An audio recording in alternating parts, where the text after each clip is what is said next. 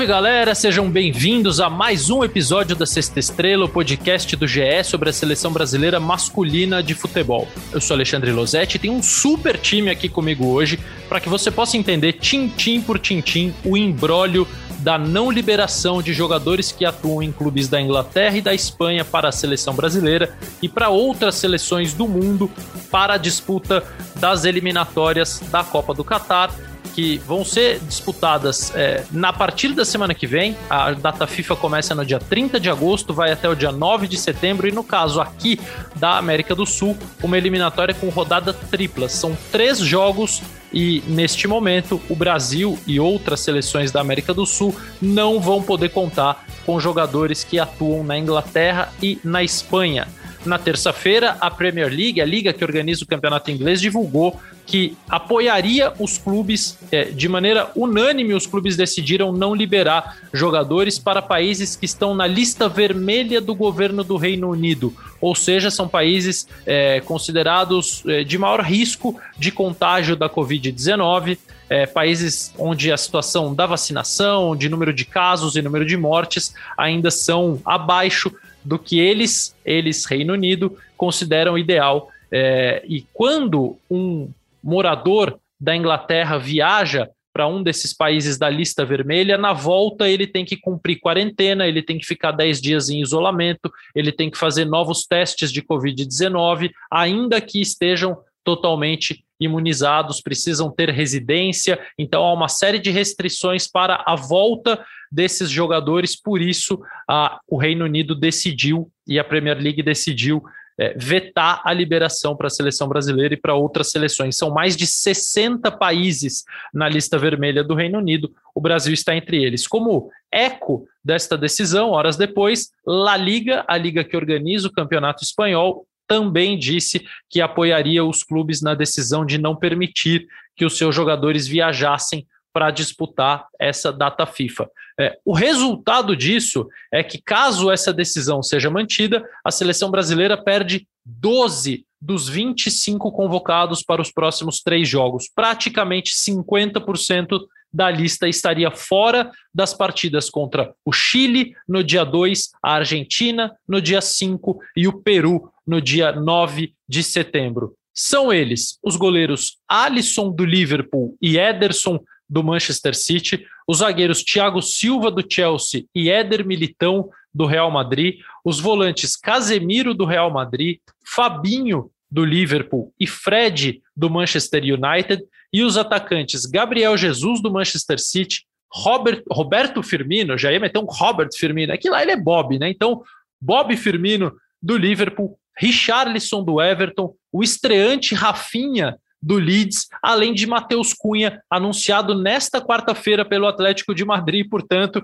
vetado caso La Liga também mantenha essa decisão. Matheus Cunha, que estava no Hertha Berlim, inicialmente liberado para viajar, agora pertence ao Atlético de Madrid. Para começar, aquele super time ao qual eu me referi, é, eu tenho o enorme prazer de falar com meu amigo Marcelo Correge, correspondente dos canais Globo na Inglaterra. Ele mora em Londres e acompanhou toda essa decisão muito de perto. Correge, é, primeiro, obrigado, amigo. Eu sei que você está super corrido aí com NVTs para gravar antes das suas férias, mas é, obrigado por arrumar um tempinho aqui para o Sexta Estrela. Me diga o seguinte, Correge, essa decisão pegou os ingleses ou o público inglês de surpresa? Era algo que já vinha sendo planejado, que já vinha sendo desenhado pela Premier League em conjunto com o governo? Como é que vocês que estão na Inglaterra viram tudo isso, correge? Oi, Losete, prazer falar com você, amigo. Por aqui não foi tão novidade assim, porque na rodada do fim de semana da Premier League, as transmissões esportivas já falavam sobre isso sobre a possibilidade de os clubes da Premier League se organizarem e não liberarem esses quase 60 jogadores que são de nacionalidades e convocados por países que estão na lista vermelha do governo britânico em relação à Covid, à pandemia. Isso significa que esses jogadores, na volta dos seus países, depois dos compromissos com as seleções nas datas FIFA, seja na América do Sul, seja na África, teriam que cumprir uma quarentena em hotel determinado pelo governo de 10 dias, sem poder sair em hipótese nenhuma. Ou seja, eles nem poderiam fazer uma preparação física para voltarem imediatamente após serem liberados dessa quarentena. Então, perderiam duas rodadas da Premier League e pelo menos uma rodada da Copa da Liga Inglesa, na terceira fase dessa competição, que é a terceira mais importante por aqui. É óbvio que esse comunicado foi divulgado hoje, mas a conversa já está acontecendo desde que a situação dos países da lista vermelha está meio clara, de que não iria mudar, que o governo britânico não abriria exceção para os jogadores que vão a esses lugares disputar partidas por suas seleções.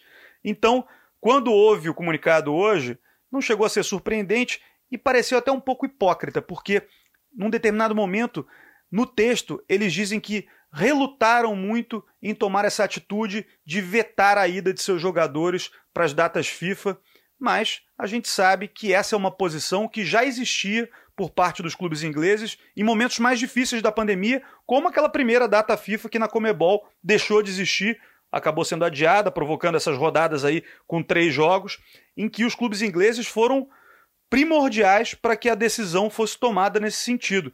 Então, acho que eles estão forçando um pouco a barra para que isso aconteça novamente, mas o calendário não permite mais um adiamento, como a gente viu logo no início das eliminatórias sul-americanas, né, Lozete? Pois é, amigo, estamos no gargalo com o calendário das eliminatórias. Vários adiamentos foram feitos desde março do ano passado, quando a pandemia se instalou no mundo. Por isso está tão corrido assim e por isso haverá uma rodada tripla é, aqui na eliminatória sul-americana. Agora, Corrégio, o que eu queria saber de você é o seguinte: eu vi na Euro e você esteve nos estádios, especialmente em Wembley, onde grande parte da, da Euro aconteceu, especialmente as decisões estádios lotados, é, liberando conforme o torneio ia acontecendo cada vez mais é, presença de público, muita gente sem máscara, é, diria que a maioria das pessoas em alguns jogos sem máscaras, cenário que tem se repetido agora nos jogos da Premier League, que começou, está nas primeiras rodadas, já foram duas rodadas e a gente vê estádios cheios de pessoas sem máscaras aglomeradas.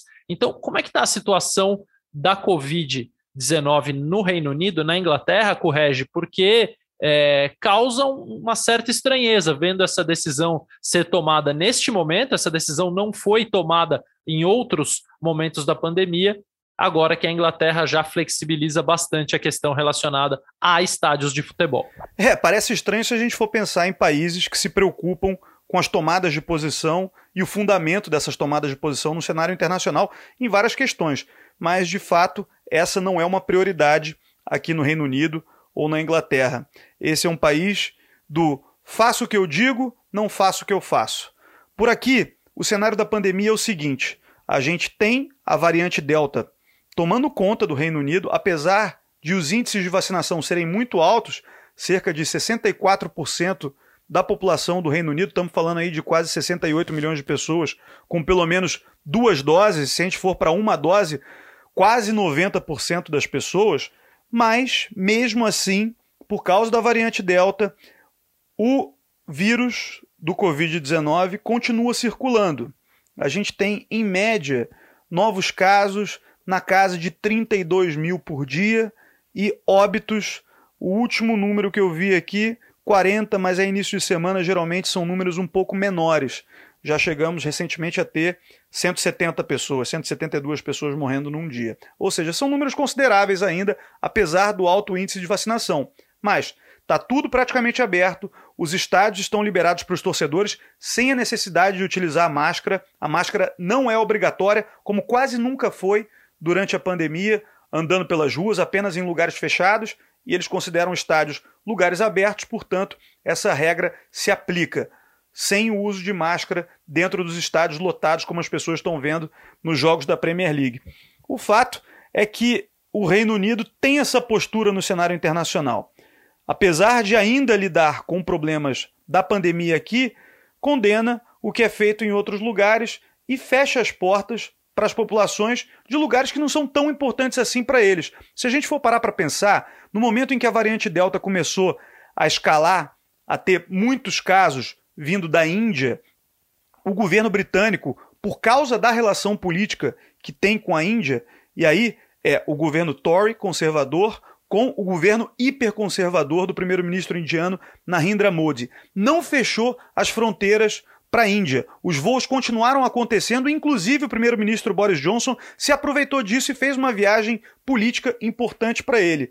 Mas o que aconteceu nesse período? Antes deles fecharem, e a variante Delta já rolando por lá por muito tempo, a Inglaterra, o Reino Unido ficaram por mais de um mês com as fronteiras abertas, e aí a variante Delta entrou no Reino Unido, entrou na Inglaterra de um jeito fortíssimo e acabou se espalhando pelo mundo. Então, esse país aqui, de onde eu falo, é também um dos responsáveis pela variante Delta estar tão difundida no mundo hoje e provocando tantos problemas porque ela tem características muito transmissíveis ela provoca menos óbito do que outras variantes da Covid-19, mas ainda assim ela é muito preocupante, ela provoca óbitos e como a gente está vendo no Brasil, a gente vê aqui também a população acima de 80 anos de idade, mesmo com duas doses da vacina, ainda está vulnerável à Covid-19. Então, é um cenário de muita hipocrisia política. Eu vou repetir esse termo, Losete, porque é algo que eu vejo diariamente aqui no Reino Unido, é uma característica da política feita por aqui. Pois é, daqueles 12 jogadores que eu citei, eu fico pensando no Rafinha, Marcelo Correge, e você esteve na casa dele no fim de semana, né, para fazer exatamente um, uma matéria, uma reportagem sobre a primeira convocação. Que frustrante deve ser para o Rafinha caso essa decisão seja mantida. Né? Os outros, bem ou mal, têm um lugar, é, se não garantido, alguns garantidos, outros bem encaminhados na seleção brasileira. Mas para ele seria a oportunidade de se firmar numa posição em que o Tite ainda não encontrou um jogador que se estabeleça ali, um atacante de lado. É, como é que foi esse teu encontro com o Rafinha, correge? Pois é, imagina a frustração do Rafinha. Eu nem repercuti isso com ele, Lozete, porque a entrevista foi feita no último domingo para ser exibida no próximo domingo no Esporte Espetacular e tinha muito esse gancho da convocação para a seleção brasileira, que não vai mudar. Ele é um nome na lista do Tite, tá claro que ele é um jogador importante e nos planos do técnico da seleção brasileira. E o Rafinha também tem a expectativa de que exista uma reviravolta política no cenário de FIFA, Comebol, CBF, Premier League e que esses nove jogadores brasileiros, incluindo ele, consigam representar o Brasil nos três jogos das eliminatórias que vão acontecer no início do mês de setembro. Mas é claro que a frustração é enorme se isso não acontecer e o Rafinha não puder estrear pela seleção brasileira.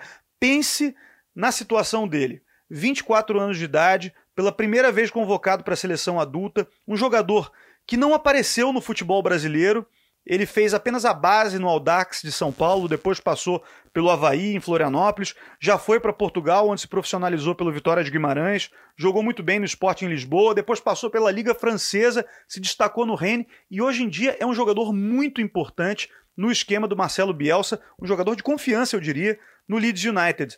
Tem feito gols por aqui, atuações muito seguras, é um jogador moderno que fecha bem o lado direito de campo, apesar de ser canhoto, ataca muito, mas defende também, tem força de drible e potencial de bater bola de fora da área, bater bola parada. Enfim, é um jogador muito interessante para a seleção brasileira e que está vivendo de fato essa expectativa demais. Eu vi isso na entrevista, a família dele estava lá, o pai e a mãe, todos vibrando muito, e são pessoas que têm até uma relação com o Ronaldinho Gaúcho. O pai dele, o Rafael, é amigo de longa data do Ronaldinho Gaúcho e chegou a acompanhar o Ronaldinho tocando em banda de pagode, em todos os lugares que o Ronaldinho morou, portanto, é um cara que viu tudo o que aconteceu de bom e de ruim com o Ronaldinho Gaúcho e tem essa expectativa de passar a experiência para o filho e ver o filho dar super certo na seleção brasileira, no futebol internacional. E eu posso garantir para vocês, é uma família muito organizada, muito séria. Ao que tudo indica, o Rafinha vai fazer sucesso, mas ele precisa ter essa oportunidade e essas datas das eliminatórias sul-americanas no momento seriam muito importantes para ele. Portanto, a gente fica aqui na expectativa de algo acontecer e o Rafinha e os outros jogadores aqui da Inglaterra poderem representar o Brasil nesses jogos das eliminatórias, Losete. Muito bem, Marcelo Correge, muito obrigado. Aproveite suas férias merecidíssimas depois das coberturas brilhantes na Eurocopa e na Olimpíada. Vai descansar, Correge, tomara que a gente não precise interromper as suas férias para pedir novidades da Inglaterra. É, novidades que vêm do mundo todo nesse episódio aqui da Sexta Estrela, por exemplo, da sede da FIFA em Zurique, na Suíça, da sede da Comembol em Luque, no Paraguai, e ninguém melhor do que o Martim Fernandes para nos dizer como FIFA e Comembol reagiram a esta notícia divulgada e anunciada pela Premier League. Imagino, Martim, que estejam apavorados dirigentes da FIFA e da Comembol com a possibilidade de ter mais uma rodada das eliminatórias completamente prejudicada por essa decisão. Martim, o que, que eles estão fazendo para reagir a isso? Bem-vindo, amigo.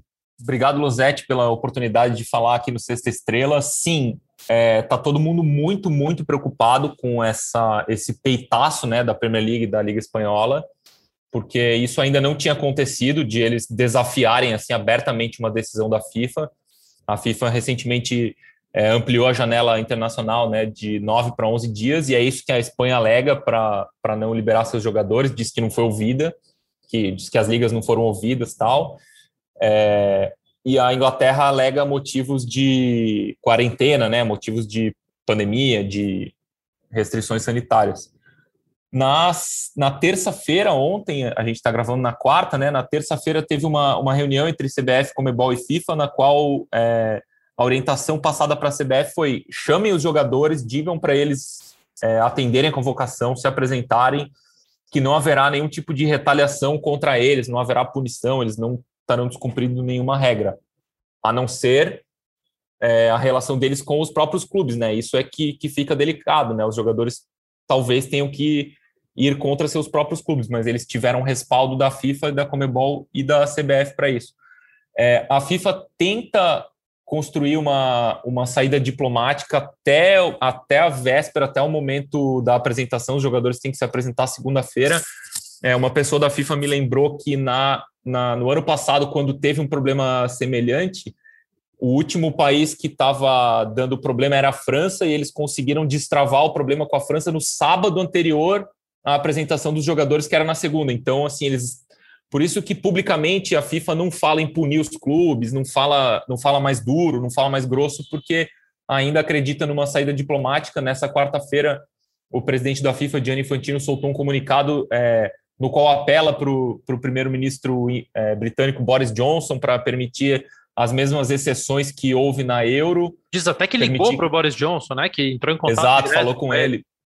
Exatamente. E, e apela ele para tentar. Agora, sim, o que eu acho é, estranho, assim, difícil de explicar é essa, essa lista vermelha inglesa, né, britânica, de países é, para os quais você pode ir a partir da Inglaterra, mas ao voltar tem que fazer uma quarentena, né? Que esse é o grande nó dos clubes ingleses, né?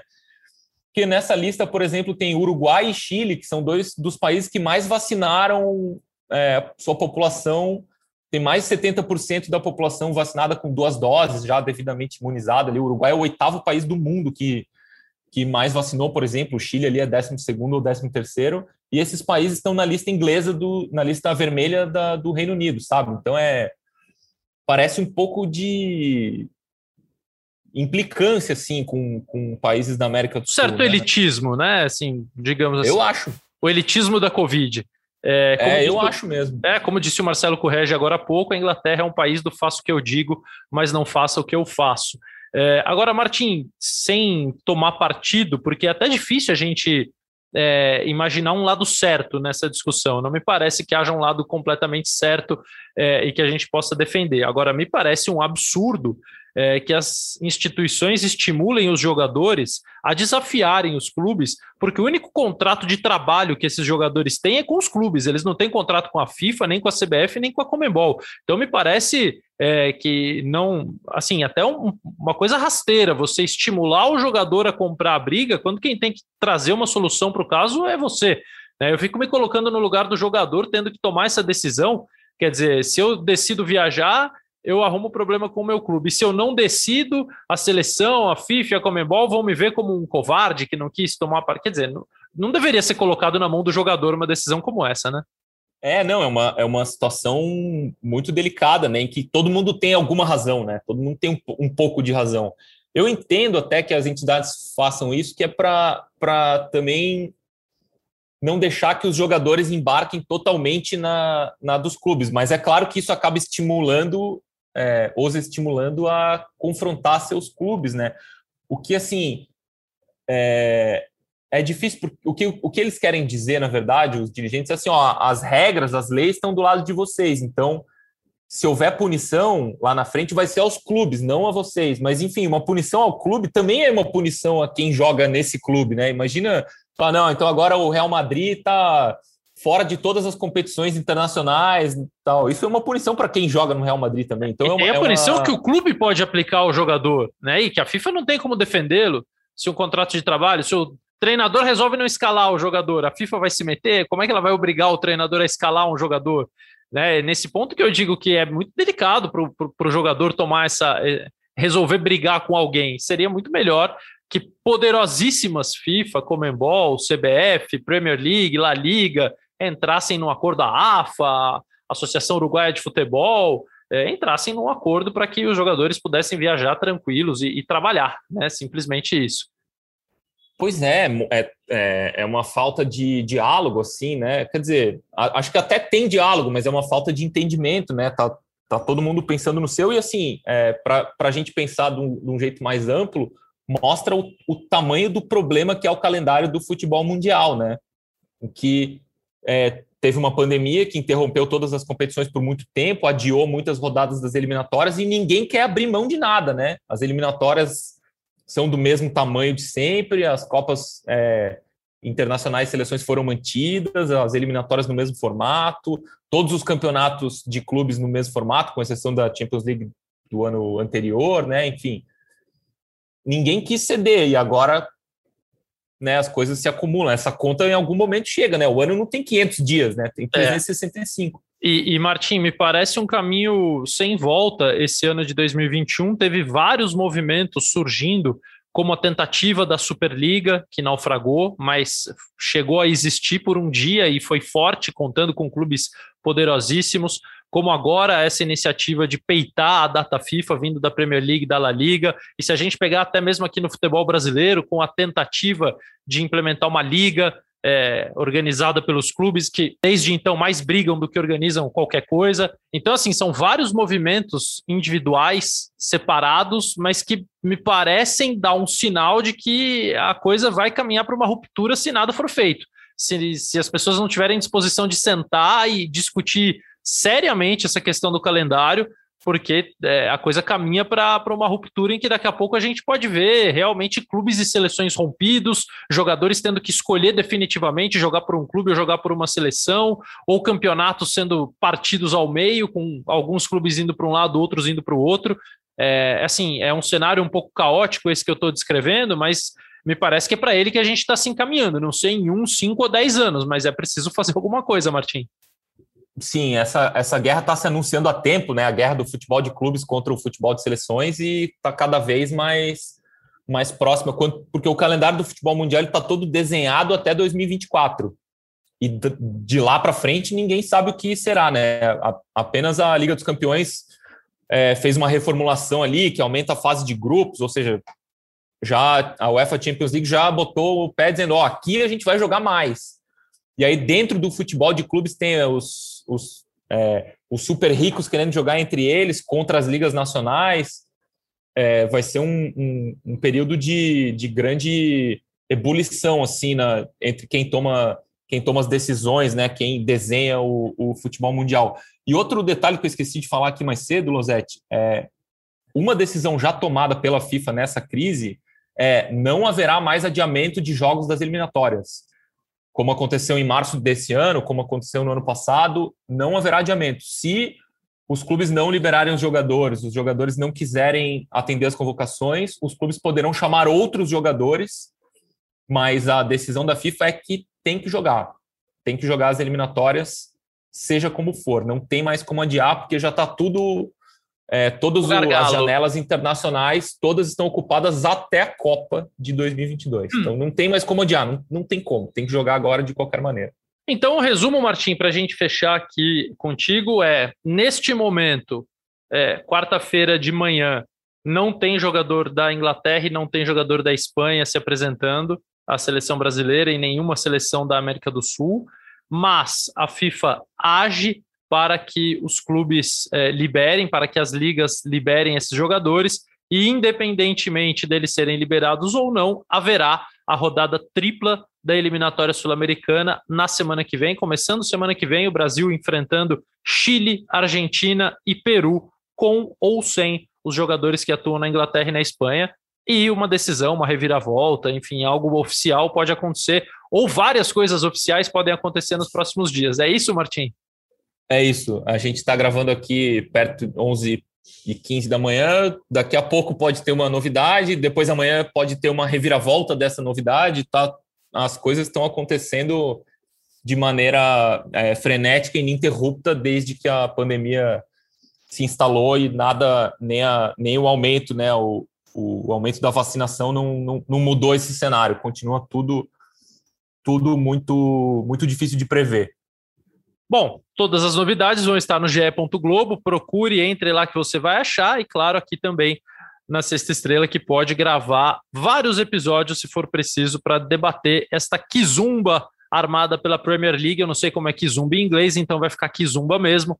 É, Martim, obrigado. A gente te chama qualquer coisa ou qualquer novidade. Combinado, estou à disposição aqui. Um abraço. Abraço, amigo. Pois é, nesse giro aqui do Sexta Estrela, eu tenho agora os setoristas do GE, que cobrem a seleção brasileira, o Bruno Cassucci e o Rafael Zarco. Eu queria saber deles como a CBF recebeu essa bomba vinda diretamente da Inglaterra, já com ecos na Espanha. É, imagino, Rafael Zarco, que desde terça-feira, quando isso foi anunciado pela Premier League inicialmente, o Tite e seus auxiliares estejam trabalhando intensamente é, num cenário de incerteza ainda, né? Já escolhendo possíveis substitutos para esses jogadores que viriam da Inglaterra ou da Espanha, que ainda podem vir, é, mas sem saber se vai haver uma reviravolta ou não. Eles acreditam nisso? Eles estão otimistas? Como é que tem sido a reação da seleção brasileira a tudo isso, Zarco? Pois é, Rosete, eu tô, tô sentindo aquele sentimento bem de ceticismo de todos ali na CBF, né? Sem saber, é, sem tanto esperar uma reviravolta, mas com aquele primeiro a, a notícia lá na segunda-feira, né, quando saiu a primeira a primeira informação lá do, do, jornal Daily Mail, se não me engano, dizendo que o que o, o Gabriel Jesus não seria liberado pelo City, por exemplo, o Ederson, por consequência também, é, ainda havia uma certa descrença, assim, ah, sempre tem esse burburinho e tudo, mas não acredito. É, a gente está respaldado pela FIFA e tudo. A FIFA até divulgou depois né, uma, uma, uma, carta falando sobre a obrigatoriedade, que não havia exceção, que havia sido tudo combinado. Mas já no dia seguinte, né, nessa terça, é, o movimento cresceu e se tornou oficial, né, não, não só uma notícia, um bastidor né, muito bem informado lá pelo jornal Daily Mail, é, se tornou oficial com um comunicado da Premier League, um comunicado até desafiador né, da, da Premier League. E, e, aí caiu aquela bomba, né? A CBF até agora não se manifestou, não, não, não sabe exatamente também o que fazer, caiu, caiu como uma surpresa pela, digamos assim, audácia que é que já estava sendo ensaiada, né, para falar a verdade, essa, acho que esse movimento já está sendo ensaiado há muito tempo, né, é, até comentei é, antes aqui entre a gente que, que, na verdade, é irônico e triste pensar que a Covid se tornou uma justificativa para esse movimento dos clubes, né, é, porque não, não sei se é exatamente a preocupação, é, a zona de risco nossa aqui, né, dos do ter nosso terceiro mundo, porque lá os estádios estão abertos, está tudo meio que. É, não parece exatamente uma grande preocupação é, é, o controle de Covid em alguns lugares, mas é, a CBF agora está debruçada, né? a comissão técnica do Tite está já indo a muitos jogos, né? desde, desde o início do brasileiro, né?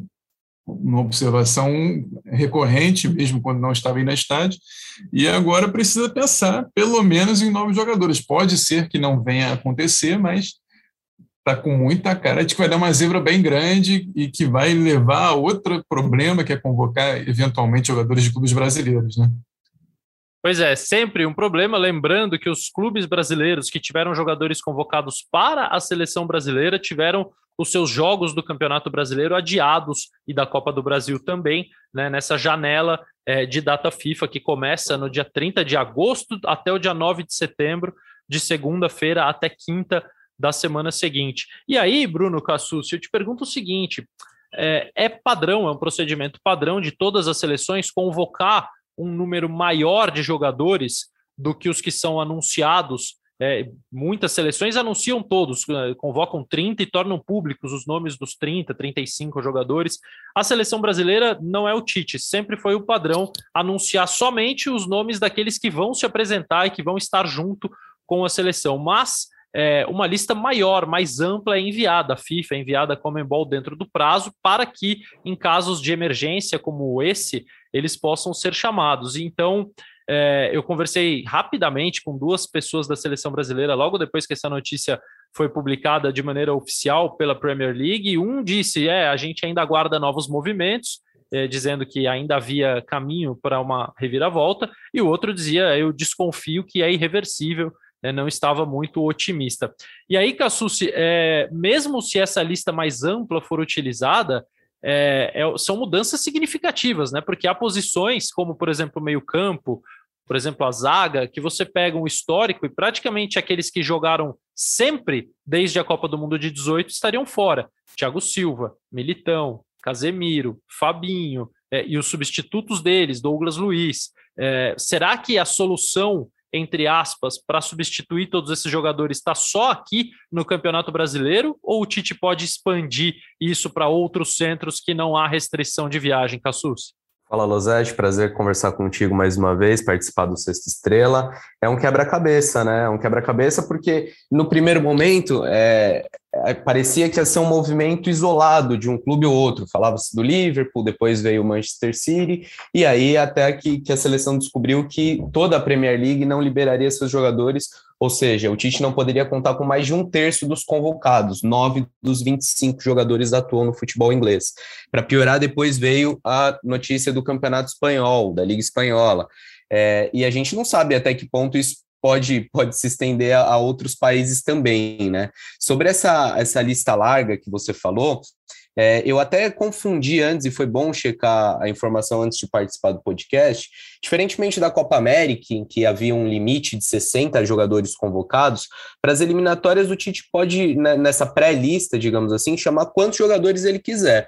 E até depois, ele pode convocar jogadores que não estão nessa pré-lista. A única diferença é esses jogadores que não, não foram para a lista larga, para essa convocação maior que você comentou que não é divulgada, é, se eles não estão nessa lista, eles não são obrigados a serem liberados pelos clubes. Aí é uma negociação caso a caso, né? A gente sabe que no futebol brasileiro é, a CBF consegue exercer uma, uma pressão maior para conseguir a liberação, que já é um pouco diferente quando a gente vai para o exterior. Mas fica sem definição. É, em, a, em, teoria, a seleção se apresenta no domingo, começa a se apresentar na noite de domingo aqui em São Paulo, é, e aí até lá a gente vai ver os próximos passos dessa novela, se o Tite faz uma nova convocação, se consegue a liberação é, desses atletas, é, precisa aguardar as cenas dos próximos episódios. Para dar um exemplo prático do que o Cassus explicou, vamos supor, é, Vinícius Júnior não está convocado entre os 25. Né? Estou dando um exemplo de um jogador que joga na Espanha e que talvez nem, nem seja liberado é, se for, mas ele não, o nome dele não apareceu entre os 25 que foram anunciados pelo Tite. Mas se ele estiver no que chamam dessa lista larga, o Real Madrid foi notificado da possível convocação dele e caso o Tite queira chamá-lo a qualquer momento o Real Madrid seria obrigado a liberar. Esse exemplo funciona para qualquer outra janela, mas pode ser o Anthony, por exemplo, do Ajax, também não está entre os anunciados pelo Tite, mas se o Ajax foi notificado no prazo, se o nome do Anthony foi enviado nessa lista do Tite, o Ajax é obrigado a liberar o jogador. Isso funciona para clubes de todo o mundo e agora existe esse asterisco de Inglaterra e Espanha. E eu fico pensando, amigo, se isso pode ser um movimento que encoraje os clubes brasileiros nas próximas janelas a se unirem desta forma. É claro que é muito mais difícil, porque eles não têm uma liga por trás deles, está por trás deles a própria CBF, e, e nesse momento de discussão. De e atinge poucos clubes também. Né? Atinge poucos, exatamente. E, e agora discute-se a criação de uma liga, mas os dirigentes dos clubes já começaram a brigar tanto entre eles que a liga passa a ser quase inviável então, isso só fortalece a CBF nesse movimento. Mas que alguns clubes que costumam reagir com mais força, como o Flamengo, por exemplo, é, talvez possam pensar e usar esse motim gringo, esse motim estrangeiro como exemplo. Agora, amigos, programação da seleção... A justificativa da Covid não vai existir no caso brasileiro, né, Losete? Mas aí a gente sabe que qualquer motivo serve de desculpa, né? Quando se quer, arruma um jeitinho para justificar. Nesse caso, não, ser, não seria da Covid, mas com certeza alguma explicação eles dariam. Pois é, tem jogo. Eu estava né? lembrando aqui... O motivo aqui é, é o calendário. pois é. Estava lembrando, em outubro, eu estava recordando aqui, lendo uma matéria que a gente fez, em outubro de 2020, a, a, CBF não, o Tite, a comissão, não fez a lista de suplente, mas já em novembro fez, que tinha Bruno Henrique, Guilherme Arana, Pedro, o Galhardo terminou sendo convocado, mas não, não estava na lista de suplentes e foi negociado diretamente com o Internacional, acho que a gente lembra, é, ele estava saindo de São Paulo, se eu não me engano, num voo, acabou ficando, é, saiu de dentro do avião para ir para a convocação. É, o Inter ah, jogou em São Paulo naquele fim de semana, eles estavam voltando para Porto Alegre, para, para, para o avião, meteram um João Kleber ali, ele desceu do avião. Pois é, porque a FIFA liberou né, esse número suficiente de reservas, né, entre aspas, como estava lá no, no, no, no, documento lá deles, para enfrentar, entre aspas, os problemas da pandemia. Né. É, deve ter, provavelmente, é, na época eles botaram 11 né, suplentes nessa segunda segunda vez né, da, desse procedimento, deve ter provavelmente 11, talvez 15 jogadores aí que estão com passo de espera, é, talvez não tenham sido nem notificados ainda, mas provavelmente serão usados. Né? É, os clubes normalmente são notificados, né? Eu fiquei sabendo, por exemplo, já em outras listas recentes, é, jogadores que haviam sido colocados nessas pré-listas, que ficaram é, que os clubes foram notificados e que ninguém ficou sabendo. Por exemplo, o Raul, volante do Bragantino, tinha sido incluído em duas pré-listas. O Raul, que agora, inclusive, tem uma lesão séria, mais uma lesão, e, e poderia até ser um nome se a gente for pensar que o Tite talvez não tenha Casemiro, Fabinho, Fred, Douglas Luiz é, para jogar como volante. É, o Raul poderia até ser uma alternativa, mas infelizmente está machucado, não tem jogado pelo Bragantino. Então, certamente há jogadores é, já com a malinha semi-pronta e clubes muito preocupados porque o calendário brasileiro continua e aí não sei se a CBF vai acabar adiando também os jogos dessas equipes que tiverem jogadores convocados. Um deles, por exemplo, é o Santos, goleiro do Atlético Paranaense. Esse certamente vai ser chamado caso o Alisson e o Ederson realmente não possam viajar. Então, enfim, dias complicados pela frente. Por isso que eu vou poupá-los de mais conversas, amigos, é, deixar vocês trabalharem, que eu sei que tem bastante coisa para fazer. Só antes, Cassu, se você que receberá a seleção brasileira aqui em São Paulo, dá uma passadinha rápida nessa programação. Eles chegam aqui ou começam a chegar no domingo e tem jogo atrás de jogo, né? São três jogos nessa data FIFA. É isso, Losete. Seleção brasileira se apresenta a partir de domingo à noite em Guarulhos. Dessa vez não vai para Granja Comari, é, como você falou, né, um calendário bem apertadinho, então para não perder tempo de deslocamento, sobe, desce a serra, a seleção faz a preparação aqui em São Paulo, no CT do Corinthians, não vai fazer reconhecimento de campo lá no Chile, então já viaja na véspera, é, joga contra o Chile na quinta-feira, dia 2, depois é, faz um treino regenerativo lá, volta para São Paulo, segue a preparação no CT do Corinthians, enfrenta a Argentina na né, Neoquímica Arena, estádio do Corinthians, no dia 5, é, e depois vai para Pernambuco, onde pega o Peru no dia 9. Muito bem, amigos. Muito obrigado pela participação. Hoje está demais isso aqui. Já tivemos Marcelo Correge, Martim Fernandes, agora Bruno Cassus e Rafael Zarco, que tem mais vindo agora no Sexta Estrela. Bom trabalho, amigos. E para fechar esse nosso giro, claro que a gente vai dar aquela especuladinha no que poderia acontecer à seleção brasileira caso realmente esses 12 jogadores sejam impedidos de se apresentar. É, o Everton certamente seria o titular do gol. A lateral direita é, está intacta, bem como a esquerda. Daniel Alves, Danilo, Guilherme Arana e Alexandro podem se apresentar normalmente. E me parece que a ideia inicial é, seja dar jogo para o Daniel Alves, entender como ele se encaixa nessa nova seleção que vem sendo montada, e do outro lado, o Alexandro, em caso de um lateral mais conservador, o Guilherme Arana, no caso de um jogador, é, aquele lateral ponta, o lateral que ataca como um quinto homem, bem aberto pela esquerda. A dupla de zaga é, passa a ser uma incógnita, mas o Marquinhos está confirmado, ele que é o zagueiro que mais jogou com o Tite nessa atual fase da seleção e certamente seria titular. O outro sobrevivente da convocação inicial é o Lucas Veríssimo, do Benfica, que jamais é, entrou em campo, jamais esteve com a seleção brasileira. Na única vez em que foi convocado, precisou ser cortado por lesão. Como volantes, um enorme quebra-cabeça. A gente teria só o Bruno Guimarães ficando na equipe, então o Tite certamente precisaria escalar substitutos. O meio-campo mais ofensivo tem o Paquetá, o Everton Ribeiro e o Claudinho, todos permanecem na lista. O Paquetá poderia ser recuado para ser um segundo homem de meio-campo, e na frente, Gabigol continua na lista, Neymar, obviamente, será titular, mas também o Tite precisaria compor o setor com novos jogadores. E para não fazer esse exercício de especulação sozinho, eu obviamente acionei meu amigo Carlos Eduardo Mansur. Mansur, é, tem aí uma listinha com 12 substitutos para a gente mandar lá para o seu Adenor Leonardo Bach e falar: Tite, estamos te ajudando aqui nessa missão inglória. Ou é uma tarefa inglória para você também, Mansa? Um abraço, Losete. Olha, a missão que você me deu não é das mais fáceis, não, hein? Mesmo assim, eu vou tentar descascar esse, esse abacaxi aqui que você mandou para mim.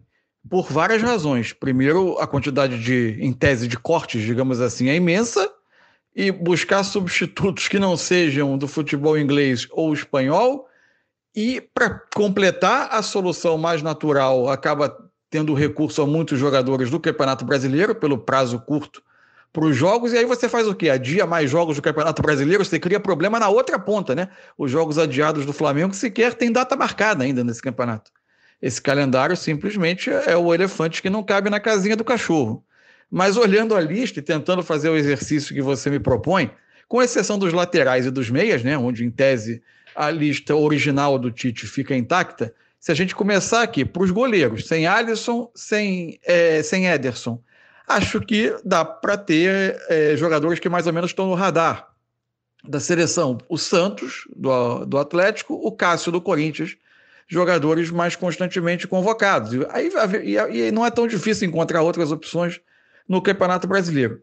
Aí a gente vem para a defesa. Aí tem um problema sério, né? Sem Militão, sem Thiago Silva. Se você olhar primeiro para o futebol do exterior, qual o primeiro nome que viria após, após os convocados?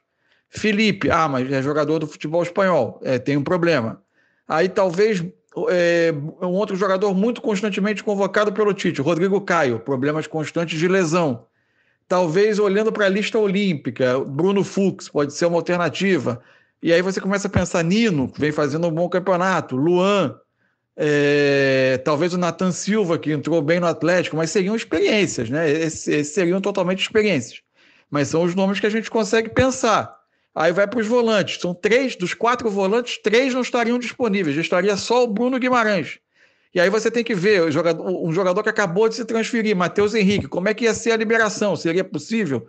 Ninguém consegue dizer. Aí olha para o Campeonato Brasileiro, nome que me vem na cabeça, Edenilson, podendo, podendo cumprir por ali. Só que aí você imediatamente vai para jogadores sem uma trajetória recente de seleção. É, é, Alan do Atlético, Danilo do Palmeiras, Arão, próprio Andrés Pereira, que está chegando agora ao Flamengo. Mas seria, obviamente, um, desfigurar completamente a lista, mas não tem muita alternativa. A mesma coisa vai acontecer no ataque. São simplesmente cinco nomes fora. É, o Anthony parece um nome é, que poderia chegar, vem porque vem do futebol holandês, aparentemente não teria uma, um problema de liberação. O Cebolinha, é, do Benfica, que é um jogador que o Tite, embora aparentemente não tenha convencido o Tite, mas é um jogador que estava nas recentes listas. Aí você imediatamente pensaria o quê? Vinícius Júnior, Rodrigo, futebol espanhol, não vão poder, não vão poder fazer a lista. Então você pensa em Bruno Henrique, no futebol brasileiro, abre até espaço para tão comentada aparição do Hulk, ou de um jogador como o Rony do Palmeiras, enfim.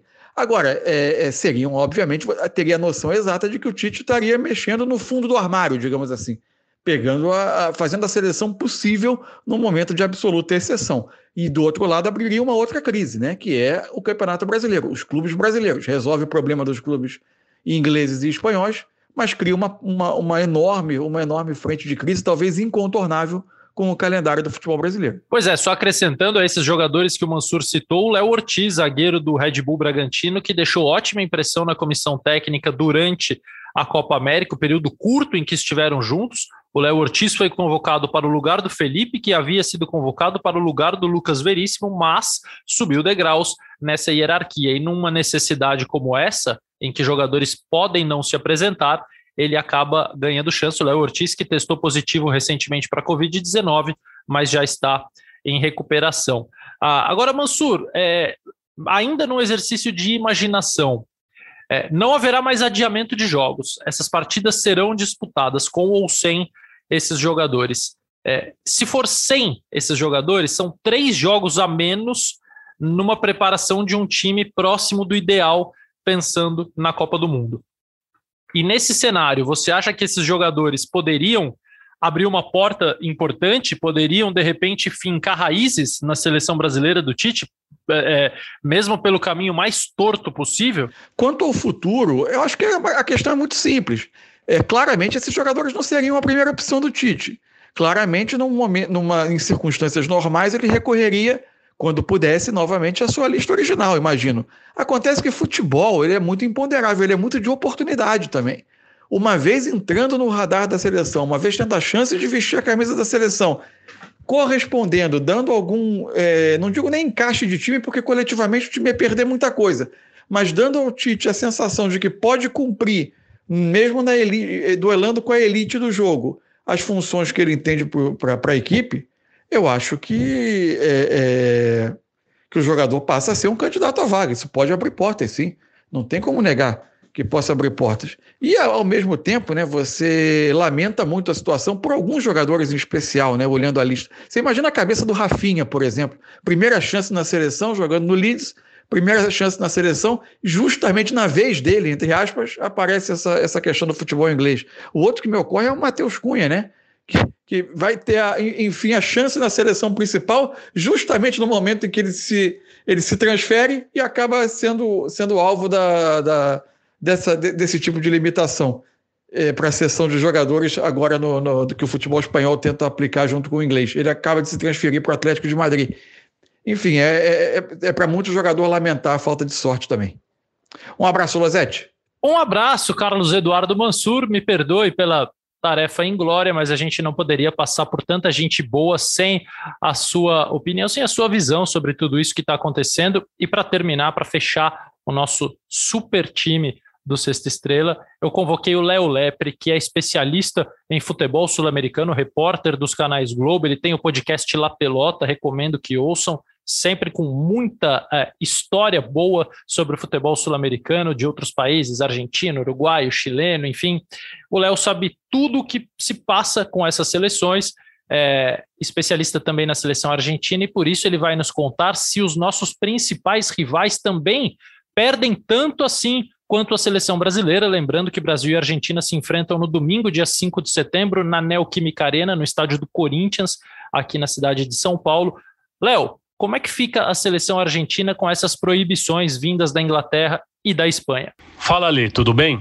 Bom, para a Argentina, primeiro, né, com a negativa dos clubes da Premier League, parecia que o cenário era controlável, né, que era contornável, porque com o não dos clubes ingleses, a Argentina teria só a baixa de quatro convocados da seleção do Scaloni, mas desses quatro, dois jogadores titulares, né? O primeiro, Emiliano Martinez, o Dibo Martinez, goleiro, que foi muito bem na Copa América, parece ter se firmado realmente como dono da posição. A Argentina, que por muito tempo é, esteve procurando um camisa 1, ora era o Franco Armani, ora era o Sabandi Andrade, ex-goleiro do Boca hoje no futebol mexicano.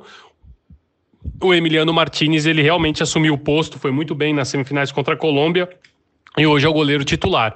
E depois o Cuti Romero, um zagueiro que estava no futebol italiano, acabou de ser transferido para o futebol inglês, mas também um zagueiro que se deu muito bem, foi uma das, das boas caras novas que essa Copa América deixou. Então a Argentina teria só o desfalque desses dois titulares. O problema é que com é, os clubes espanhóis também entrando na negativa de ceder os seus atletas para as eliminatórias sul-americanas, aí o cenário muda. No total já são 13 jogadores que o Scaloni não vai poder contar, e desses 13, seis que foram titulares na final de praticamente dois meses contra o Brasil no Maracanã na conquista da Copa América.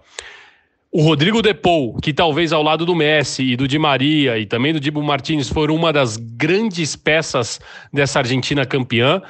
O Germán Pesela, que era um, é um zagueiro que é tido como, uma, como, como um dos prováveis titulares dessa, dessa renovação que promove o Scaloni na seleção argentina, e também o Gonzalo Montiel, né, lateral que acabou de sair do River Plate e foi transferido para o Sevilha da Espanha.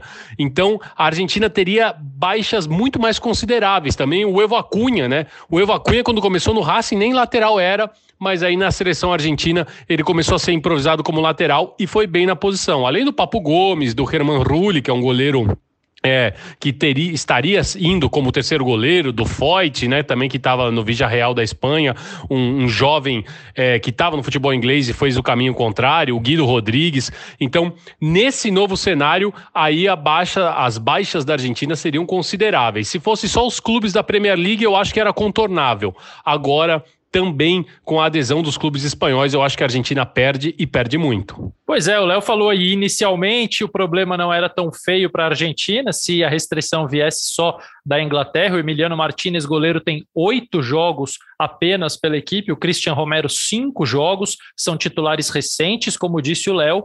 É, poderiam ser substituídos sem grandes ruídos, sem grandes problemas, mas é, a ampliação desse veto para a Espanha causa um problema ainda maior. E agora, assim que nós estamos terminando de gravar esse episódio da Sexta Estrela, surge também a notícia de que a Liga Italiana vai apoiar os clubes que decidam não liberar jogadores para as seleções durante essa data FIFA. Ou seja, ou a FIFA resolve esse embrólio todo, essa bagunça toda com as ligas da Inglaterra, da Espanha e da Itália, ou a rodada é, da eliminatória sul-americana vai virar tipo aquele super clássico das Américas, lembra? Que só jogadores do Brasil e da Argentina podiam jogar o grande clássico sul-americano. Já teve até técnico que caiu depois do super clássico das Américas, caiu vencendo. Foi o caso do Mano Menezes, campeão em 2012 nos pênaltis lá na Bomboneira contra a Argentina e demitido logo depois, substituído pelo Luiz Felipe Scolari. Agora, para terminar minha pitadinha de provocação, imaginem os programas de televisão, vocês da imprensa, como gosta de dizer Marcelo Barreto, se o Tite não puder convocar jogadores da Inglaterra, da Espanha e da Itália, e nem assim o Gerson, que está no Olympique de Marselha da França, for convocado. Aí, meu amigo, é, vai ter chilique até pintando por aí. Aquele abraço, muito obrigado primeiro a Marcelo Correge, a Martim Fernandes, a Bruno Cassucci, a Rafael Zarco, a Carlos Eduardo Mansuri e a Léo Lepre, que fizeram um esforço monstruoso para participar dessa edição bem especial. Espero que todos tenham entendido bastante tudo que está acontecendo, todas as possíveis é, consequências dessas restrições que não param de acontecer. A da Itália foi aqui em tempo real durante o nosso podcast e, obviamente, a gente vai voltar aqui para analisar é, a possível nova convocação da seleção brasileira, os possíveis substitutos ou como montar o time caso esse grupo seja mantido e vem jogo pela frente, a gente vai estar aqui sempre presente com a edição do Pedro Suaide, com a coordenação do Rafa Barros, lá no www.